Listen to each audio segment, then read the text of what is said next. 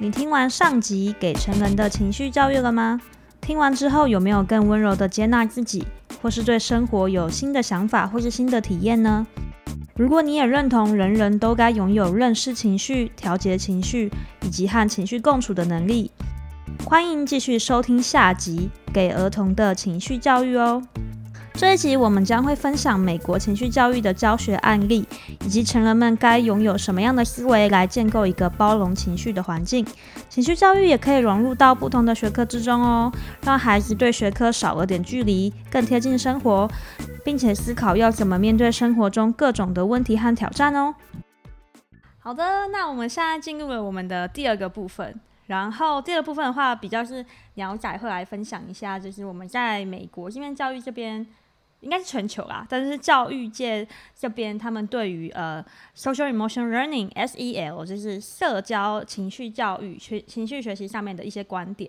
然后其实、哦、我先讲一些，因为可能家长就会很也还是会关乎说，哎、嗯欸，学这些东西到底有什么用？那在用处的部分，就是我我相信刚刚佩萱应该已经成功说服很多人了，就是说，尤其是我们的我们的人生的快乐，或是我们。要面对人生困境，然后心理健康啊、人际关系这些情绪的认识，真的会大大影响我们。然后我只是想要补充一件事情，是说，其实，在职场和工作能力上，或者职涯上，情绪也是情绪认识和情绪能力，真的是非常重要的。不过，对，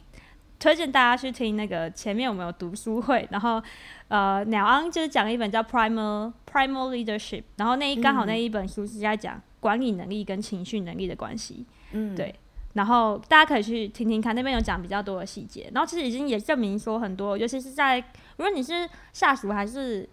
上司啦，但其实上司的管理能力部分，如果你有如果你有好的就是了解自己情绪跟处理情绪的能力，其实你对你的下面的人，对整体的管理的时候，你都可以让下面的人更安全、更舒服，或是更有动力的去工作。对，嗯、但是在台湾职场是很少见的吧？嗯、我觉得啦，对，对以前就是。对，是吗？情绪，情绪其实就跟我们人生所有面向都息息相关。真的，真的。对，就是不管是工作职场啊，然后其实很多人在工作上最大的困扰是人际关系议题。没错，是你跟你的同事，然后你跟你的上司，然后那一些带来很大的痛苦，就是当这些情绪议题、人际关系议题没有被解决，这是会带来很大痛苦，然后它会影响到你的工作表现，嗯、影响到你有没有创造力。然后对小孩来说也是，因为当今天一个孩子没有办法好好的学习怎么认识情绪、处理情绪，那他是没有办法好好学习的。因为他可能整个人会陷在情绪当中，然后被情绪卡住，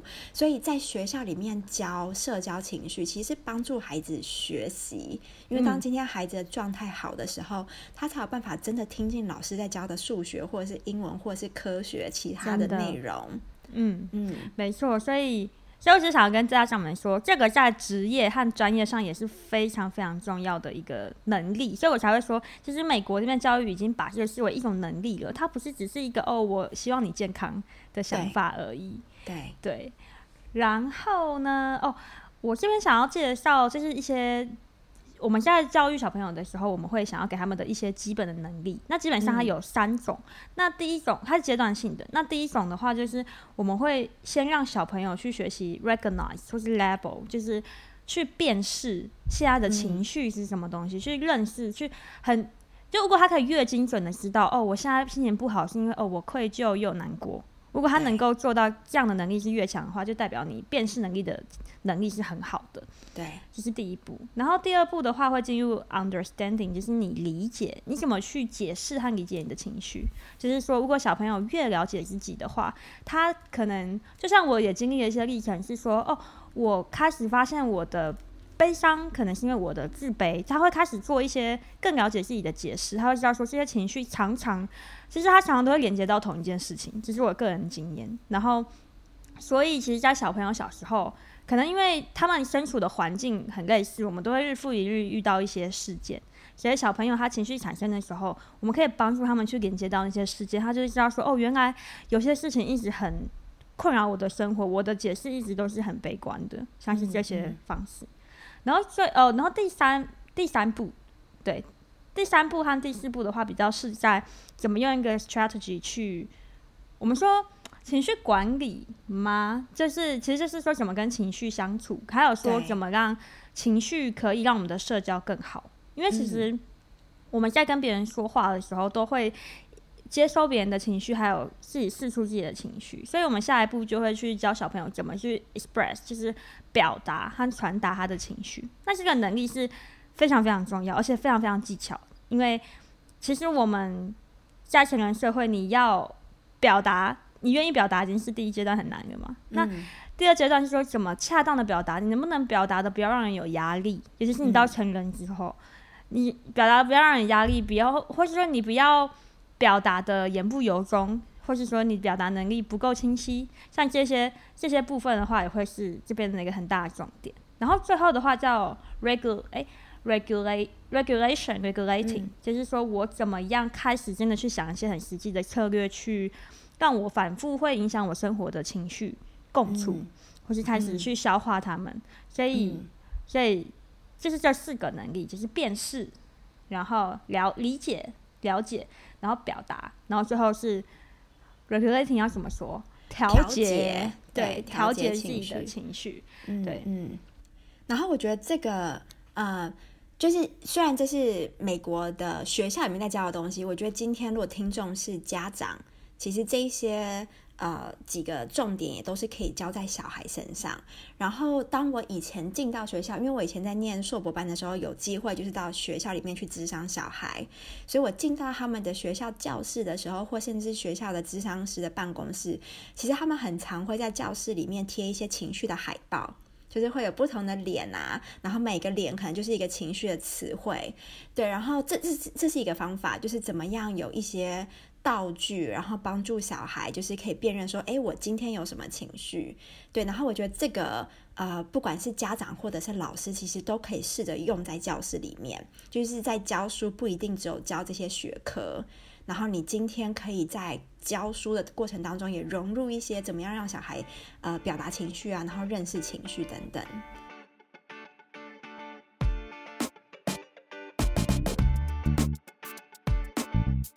真的对，所以这个部分等下会很实务的讲到，就佩轩的经验真的很好。然后对我我，因为我刚刚讲的都是能力嘛，嗯，然后我其实很想要先跟大家讲一下关于环境的建立这件事情，就是说我觉得学习情绪的认识和调节，其实最重要的，我觉得像学英文。就是他不是说我把文法告诉你，我跟你说哦，这些能力很重要哦，然后它的 define、嗯、它的 definition，它的定义是什么时候你就会了。但对、嗯、台湾人很常这样学英文嘛，但你会发现你讲不出来。那可是如果你自身在一个都是英文的环境，你就会哎、欸，我好像我常听到别人这样讲，我看到很多人示范，然后我就慢慢的就英文的表达能力也慢慢就出现了。所以其实身处于环境之中，对于学习情绪，其实才是我觉得是最最关键的一点，就是说。像其实佩璇刚刚已经有提过很多，比如说哦，比如说你在家庭里面怎么让小孩子觉得哦，我在我在家里，我现在释放这些情绪是 OK 的，是可以被接纳的等等。然后其实我们在所以在校园里面做这件事情是非常非常重要。所以其实在这种 so 就是 social emotional learning 的现场，最重要的是校园老师啊、职员啊或校长啊等等的培训。其实是非常一个大结构的培训。如果说，呃，很多成年人没有这样的 mindset，或是他就觉得说，哦，这只是一个知识的传递，那我还是可以觉，我还是平常话语中还是会说，哎，你不要哭啊，你不能这样子。其实对于学生会有一个很大影响，是说他在学校学的，跟他实际相处到的会有一个落差。对。然后他就会开始会认知落差，他就会觉得我到底学的哪个是对的？那他可能反而会对。就是他反而可能会对情绪的东西会有一些，会有一些害处，因为他可能会觉得说，哦，这些东西更没用了，因为现实生活中不是这样子。对对对，孩子是我，我觉得你讲到一个非常重要，就是我觉得对大人来说，我们大人可以让自己可以去感受情绪，然后可以让自己可以能够表达情绪，这对小孩就是最好的示范。嗯，嗯，因为小孩学习的方式是看着大人在做什么嘛，所以如果今天这位家长或老师他在难过的时候，他可以表达说：“哦，刚刚发生那件事情，所以让我有一些难过，然后让我有点伤心，然后但这是一个很正常的情绪。那我现在做三次深呼吸。就如果小孩可以看到这些大人愿意在他们面前展现脆弱，然后展现有这些情绪，我觉得对小孩来说是可以理解到，哎，今天可以展现情绪是很很正常的事情。”对，然后怎么样健康的展现情绪？因为我猜想，对很多人小时候来说，说他可能没有看过父母亲表达难过，嗯，然后真的，嗯，或者是他看到父母亲表达愤怒的时候，就是很极端的，就是大吼大叫，或者是呃丢东西这种，就是比较极端。所以我们没有看过一个人，一个大人是怎么用健康的方式。表达这些情绪，嗯，所以今天不管听众是老师或家长，我觉得从自己开始，然后在小孩面前示范这些感受情绪、表达情绪，我觉得对小孩就是最好的教育。嗯，不过我可以理解。大人会害怕，尤其是在小孩面前，一定会很害怕。其实像我现在教书，我也还是都笑眯眯的。嗯、对，就是真的是很需要练习。然后，尤其是如果你是家长，你可能会觉得我要当小孩的靠山，或是我万一哭了，小孩子以后遇到困难，觉得我没办法帮他怎么办？可是其实就像佩轩说的，如果我们不尝试去，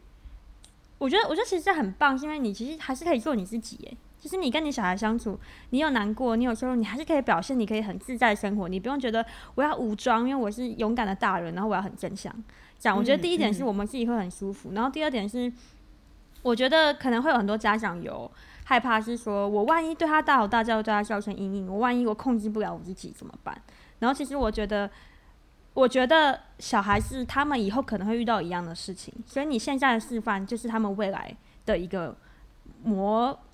就是一个 sample，就是一个典范。所以，如果你真的不小心失控了，你真的不小心，真的很悲伤了，或是你伤害到他了，请你就是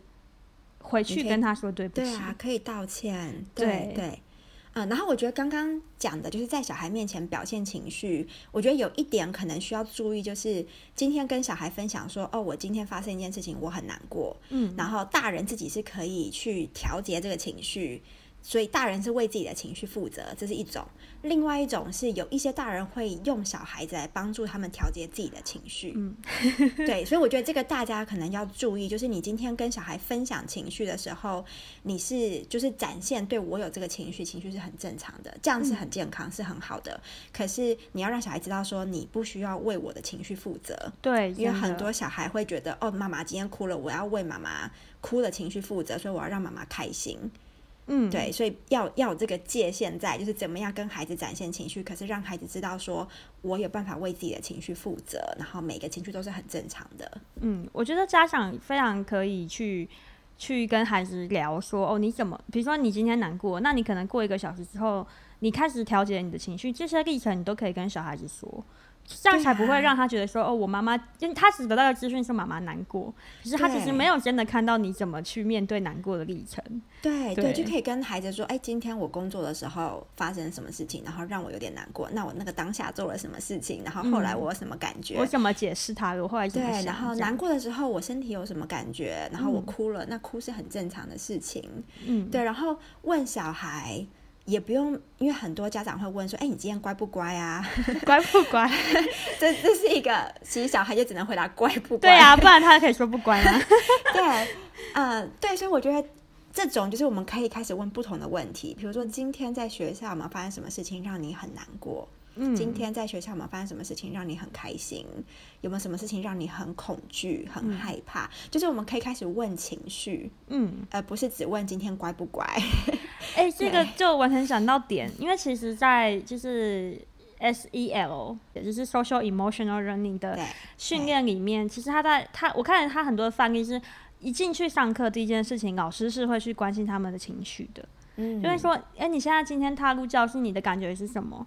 然后你觉你他们就很允许小孩子去表达说，我今天难过，我今天很生气，因为发生什么事。嗯，那他如果真的在一个嗯可能很需要冷静的范围的话，老师也会让他们先暂时离开离开课堂，而不会说你这样不合群啊，你怎么可以这样？嗯，嗯对，所以我觉得这样的接纳和包容是很好，而且比如说让其实我们之前也会有那种。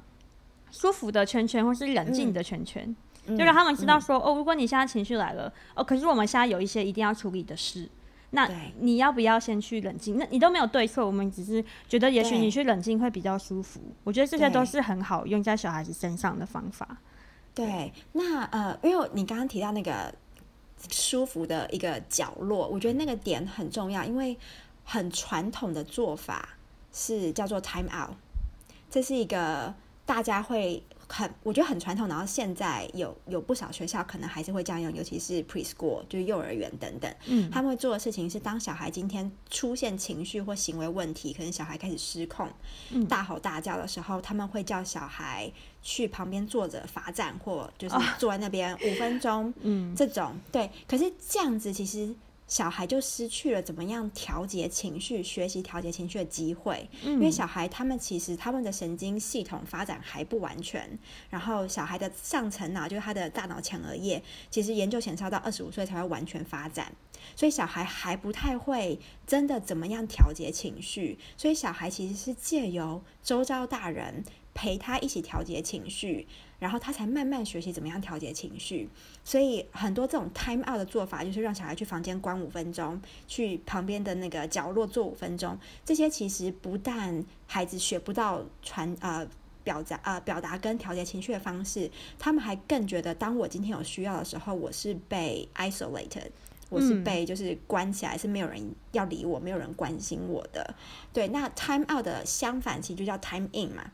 嗯，time in 就是有点像是你刚刚讲的，就是今天的确可以有一个空间，让小孩知道说这个空间。呃，不是我犯错才去哦，可能今天我觉得很难过，我就可以去这个空间。那这个空间可能有一些书籍啊，可能可以有画画啊，或是我可以戴着耳机听一点音乐啊，或是有枕头啊，或玩偶啊等等。就它是一个小孩可以在那个空间里面学习调节情绪，那大人也可以去这个空间陪他。所以它并不是一个惩罚，它是一个让小孩知道说今天有情绪是很正常。那有情绪的时候，我们可以做这些事情，帮助你调节。对，我觉得佩轩说的很好。我觉得一个很重要一点是，不要让小朋友觉得他被惩罚了，或是他被孤立了。这样其实会让他觉得，就是你反而会给反效果，会觉得哦，有情绪是错的，所以我被孤立起来。对，对嗯，而且你反而传给小孩的讯息是：当今天你不开心、你不舒服、你有困难的时候，我不理你。嗯，没错。因为我们叫他自己去房间关起来。嗯，我觉得可以看年龄层。然后，因为我知道很多 preschool 的话，可能比较容易有比较多老师。嗯、那因为我以前有在 preschool 工作过的话，就是我们可能会有一个老师在主讲，还有一个老师会去安抚可能今天情绪不太好的小孩。然后我觉得，其实，在小像 preschool 的阶段，就是可能学龄前的阶段，是非常非常需要大人的陪伴和引导的。嗯、就是那那段时间的话，就是可以去。陪伴他们说出他们的感觉啊，去感觉他们的情绪，去引导他们。然后我觉得再大一点的话，如果已经到小学、国中的阶段，其实已经有辅导室啊这些的资源，都可以让小朋友去这些地方。可我觉得重点都还是老师给小朋友的态度、感觉。对，对不是因为你不乖，所以你要去辅导室，是因为我体谅你，你现在。你现在可能需要一些冷静的时间，你现在需要一些平缓的时间。那那我们去一个更安全的地方，像这样子。对，我觉得真的是大人的态度，因为你可以讲同样的话，你可以对孩子讲同样的话，可是那个态度是完全不一样。嗯，然后一个可能是很谴责性，另外一个是很包容、很支持的感觉。所以我觉得在现在在听的这些听众，就是真的就是从自己开始。嗯，因为当你可以接纳情绪，你可以表达情绪。展现情绪，其实你就是在教育孩子，因为你的以身作则就是一个教育。嗯，嗯对，没错。那这也是环境的部分，然后我觉得环境是非常需要我们大人的 mindset 要这个有一点突破性的想法的转变的时候，会比较有帮助。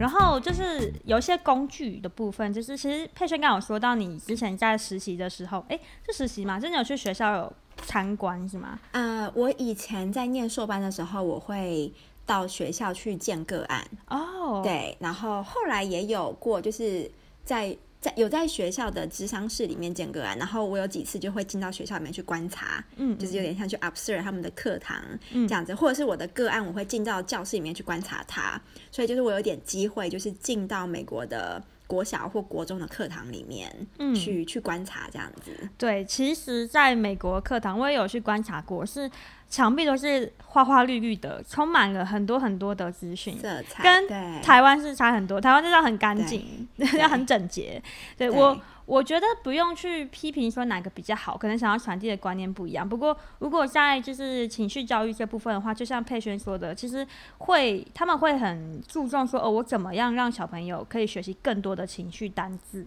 嗯，对。然后，其实它现在有一个量表叫做 Mood Meter，它就是。情绪的表，它其实是一个 X Y 轴，就是横轴跟直轴。嗯、那横轴的话，一般来说会是 pleasant 的程度，就是说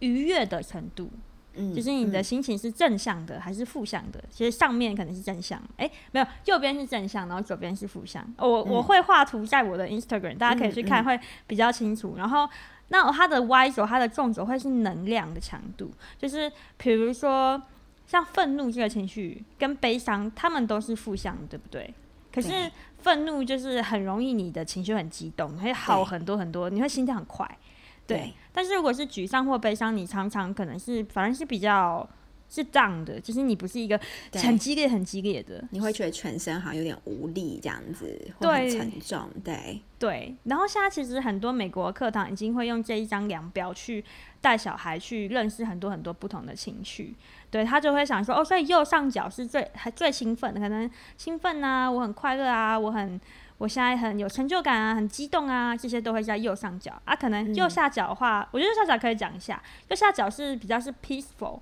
就是我很愉，我很平静的愉悦。然后其实这个感受，啊，我觉得有时候有点常被忽略，但它是一个非常重要的感受。就是说，其实很多很多愉悦，或是我可以专心的时候，常常都是在右下角的感受。就是我是平静的开，可是我是喜悦的，像这样子。对，然后左上角的话，就会很常都是愤怒啊，或是我很惊恐，我很紧张。然后左下角的话，就常常都会是比较沮丧、比较伤心。然后其实因为这是一个量表嘛，所以它中间有很多不同的值，像比如说，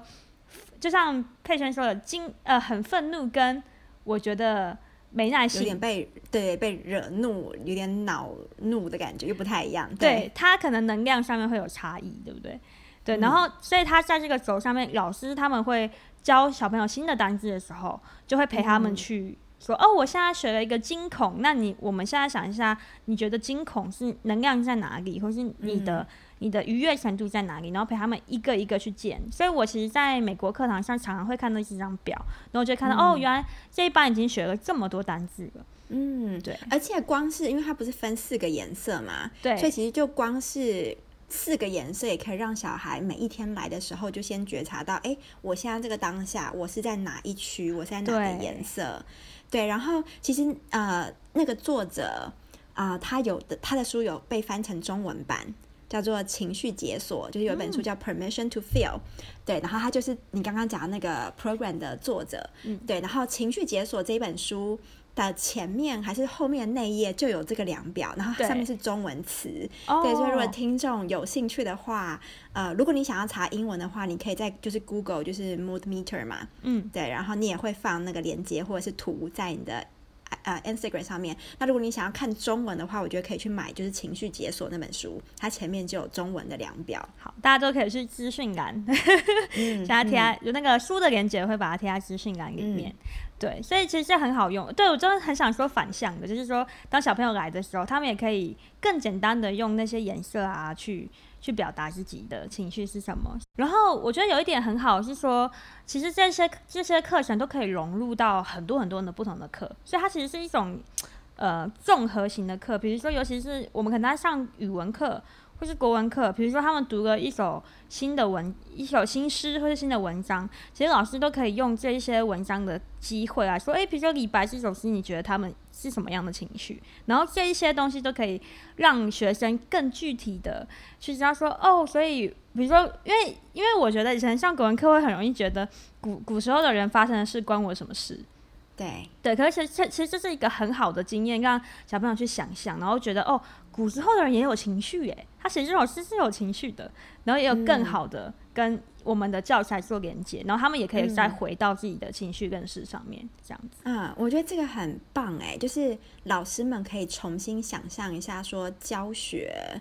可以怎么样融入这些情绪跟社交。呃，学习，比如说，因为我像记得以前国文课，我就是在背解释还是背注释，啊、就是，可是可以不需要这样啊。就像你讲的，可以，我们可以讨论这个作者在写这篇文章，他在传达哪些情绪，他可能当时有哪些感觉，或者是英文课，你除了教这些英文单字之外，呃，可以，我们可以讲这些。情绪单字的意思，或者是读了某一篇英文文章、某一篇英文诗，就他要传达哪些情绪，就这些都是可以很容易融入在教学当中。嗯，我觉得这是对，无论是情绪教育，还是刚刚说的英文或国文、语文教育，都是，就是小朋友会更想要沉浸在里面，然后会觉得跟这些文章更接近，所以我觉得是很互利的一个行为。嗯，这样子。嗯对，所以老师们可以参考一下。如果是，嗯、我觉得还有什么历史课啊，这种有很多事人人的事件的，都非常非常适合放放入就是情绪教育的内容。对啊，光是历史课，像我以前读历史课就会觉得，哦，这些就是历史事件。其实我就是完全跟他 disconnect，就是没有任何的觉得他好像有什么情绪。可是你现在回想起来，就是任何发生的历史事件，可能都带来很多创伤，真的哀伤。跟失去，因为人死亡，然后经历这些突变，就是它是有很多情绪在里面的。对对，然后所以在教历史的时候，我们可以不只是教历史事件本身，嗯，而是这个事件带给当时的人哪一些感受？那你觉得那些人怎么样处理这些情绪？然后其实，嗯，很多研究也显示啊，很多没有被处理的创伤跟哀伤，其实它没有消失，它就是一代一代传下来。嗯，然后他他可能传下来的方式可能是，呃，父母亲不知道怎么表达情绪，嗯，然后就这样子的方式对待下一代，然后下一代用同样方式再对待下一代，嗯，所以我们现在、嗯、我们无法表达情绪，很多是来自于我们的父母亲，他们不知道怎么跟情绪相处。我觉得甚至很多会变成仇恨的方式，可能像你那个种族的仇恨，因为你有创伤，然后仇恨就一代一代的一直传下来，对对，对，所以。光是能够从我们开始，光是能够去面对情绪，我觉得我们在做的事情是我们我们在面对可能我们这整个世代传递下来的哀伤跟创伤。嗯，然后当我们可以去面对这些情绪，我们就可以不让这一些哀伤跟创伤继续传给下一代。真的，所以学历史又可以学到我们自己身上，比如说我们怎么解决像有一些社会分歧或是社会仇恨的问题，全部都可以在。更具体，啊、所以其实这些课都很有用。跟情绪开始，对呀、啊，对对，不要再只背知识了，然后也不要科学意识，只是其实知识可以再更融入我们的生活。然后我觉得情绪教育真的是一个蛮新的出口，这样子。对，大家可以想，可以很有创意的教这些课，哎，对呀、啊，很好玩哎，对对，嗯，对，谢谢。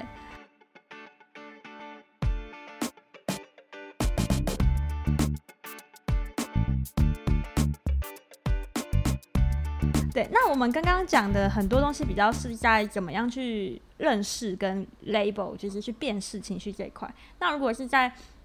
呃到理解和表达的话的话，呃，其实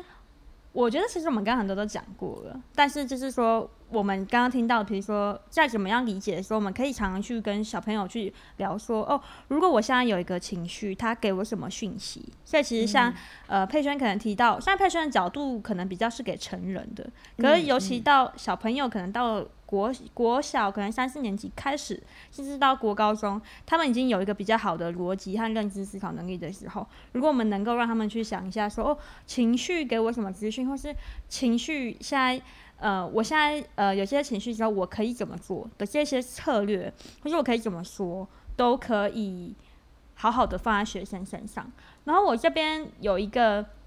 我看我也是看他们的 program 有个蛮有趣的活动，是他会有一个情境模拟，嗯，对，那他会去想说，就是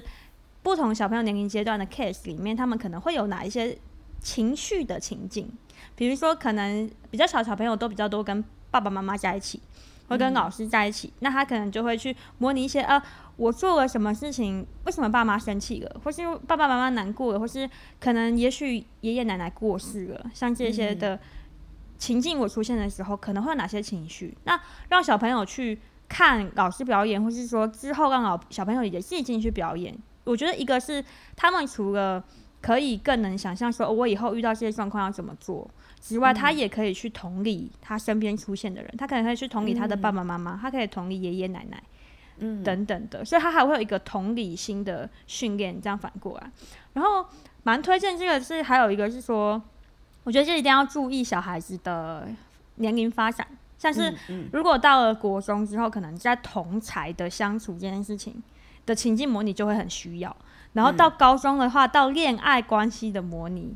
可能也会很需要。如果你没有模拟的话，可能大家就只好继续从国中或者是国小高年级。对，就要开始，因为现在其实小孩国中或是国小，对对对，就会有会有感觉嘛，就会觉得好像喜欢别人的感觉，然后怎么教小孩说这是很正常的感觉，而且这是很好的事情，嗯、然后怎么样就是健康的待在关系里面，嗯，或者是说像像我觉得如果我以前有上过一些说哦，如果男朋友对我很生气了，我要怎么去解释这个情绪，我要怎么面对这个情绪，嗯，等等，就是可能在交往中间会有很多很多的状况。可能分手了，可能你现在呃想要表达喜欢，跟你说不出来，那你那些情绪让他们去模拟，然后让他们去开始去，因为他他这边是写说 problem solving，就是你可以让他们去用一些学习单去记录说，哦，我在这个情境下我感受到什么情绪，然后接下来就想说，那这个情绪我为什么会有出会这样出现呢？我去 understanding 它，然后接下来会去问你说，那你觉得你可以做哪些事情去表达，去好好的表达，或者说你可以做哪些事情让你这个情绪。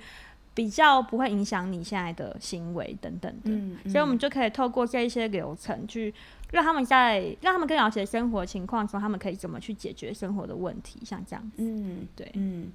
如果小时候成长过程当中可以在学校学到这些有多好，因为我觉得我以前从来没有学过这些东西。对，我觉得现在长大还可以继续的，比如说职场遇到老板，对啊，对啊，遇到同事什么的，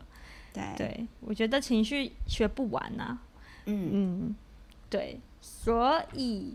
基本上的话就是这样。那再再帮大家复习一次，就是基本上我们在训练小朋友的或是学生的能情绪能力的时候，会先从察觉、认识情绪开始，然后让他们去了解和学会解释自己跟情绪的关系，然后最后会做到表达跟调节这一块。所以小呃家长或是老师们都可以去注意，可能小朋友可有没有哪一些。能哪一些，就是你可以自己去，其实他会是衡量表去看说，可能小朋友的辨识能力已经很好了，可是他可能在表达能力上一直有障碍。那可能是有一些需要训练的技巧在里面，所以老师都可以针对这些方式，然后融入到不同的课程，或是整个融入在整个校园的生活里面，这样子。嗯嗯，或是就用这一些就是概念跟衡量表现衡量自己，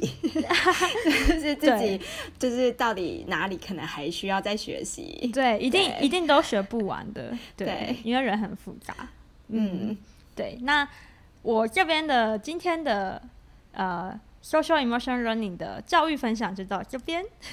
嗯、对对啊，我觉得学到这些很棒。然后我觉得台湾的听众啊，就是因为美国它其实是有像刚刚你介绍那个应该是 ruler，就这个对对对对对对，然后它是一个 对对对，它已经它是一个被发展很久然后的的一个 program。那我觉得台湾的听众听到之后，呃，其实里面有很多概念是我们可以直接拿来用，嗯，所以你不需要把整套课程。搬到一模一样，搬到台湾的教室里面，嗯、你可以就是看它上面，你觉得哪里你可以适用，你就挑那些东西，嗯，然后融入在你不管是教小孩、学校教小孩，或者是家长跟小孩互动当中，我觉得这都是可以互用的。对，我觉得佩轩这一点很好，就是说。就算说可能学校他现在没有要改革，或是教育部没有要改革，可是如果你是一位老师，或是你是一位家长，你在你的课堂中，可能在你的课程设置里面多加了一点点，可能角色模拟啊，让他们认识情认识情绪，或是你或是你单纯的就是给他们一点包容的空间，去关心他们的情绪是什么，嗯、其实这对小孩子的影响都会很大。我觉得情绪教育就是你做一点点，它的效果就会很明显。就改变小朋友对情绪的认知，这样子。对，那如果假如你是老师，比如说，我说听众如果是老师，你就从你们班开始嘛。嗯，因为当你开始从你们班就从小做起，然后你后来发现学生好像真的有改变，或许其他班老师就会觉得，哎，这样好像很不错，然后你就可以慢慢的传出去。嗯嗯嗯，就是比较，我们也可以从 button up 的方式去改变这个教育的环境，这样。对对没错，所以就是。就是觉得听众们可以先尝试从自己自己的认识自己的情绪，然后解决生活问题开始，然后我们再慢慢的，如果我们心有余力，越来越熟悉，我们就可以移到我们的小孩跟教育上面。对对对。然后听完今天的，因为你会把很多更多的资源跟资讯放在你的。呃，Instagram 节目啦，对对对对。然后，如果大家听完的话，也可以就是去那边找更多的资源，对，或是帮鸟仔分享一下这一集，准备的很认真，拿拿这一集去给你的同事啊、你的伴侣啊、学校的主任啊、校长啊，就是让他们听这些资讯，我觉得很重要。嗯，然后大家也很欢迎大家去。去看一下佩轩写的书，嗯，你可以把那个也放上去。对，我会把佩轩的，就是新书，还有前面我们有聊过的情绪的书的资讯都放在里面，所以今天这一集的节目还会超多的。所以，OK，太棒了。对，希望大家可以喜欢这一集。那我们今天的话，这也差不多要结束了。对。好，谢谢，很开心有这个机会来聊情绪，跟听到这么多就是美国的社交情绪的教育。哦，我也很感谢佩轩可以用这么专业的角度来帮助我做这一集，真的太感谢了。对，小小书迷，觉得荣幸。谢谢。好，那我们就也谢谢观众们听这一集，如果喜欢的话，请帮忙分享哦。那我们就到这边喽，拜拜，拜拜。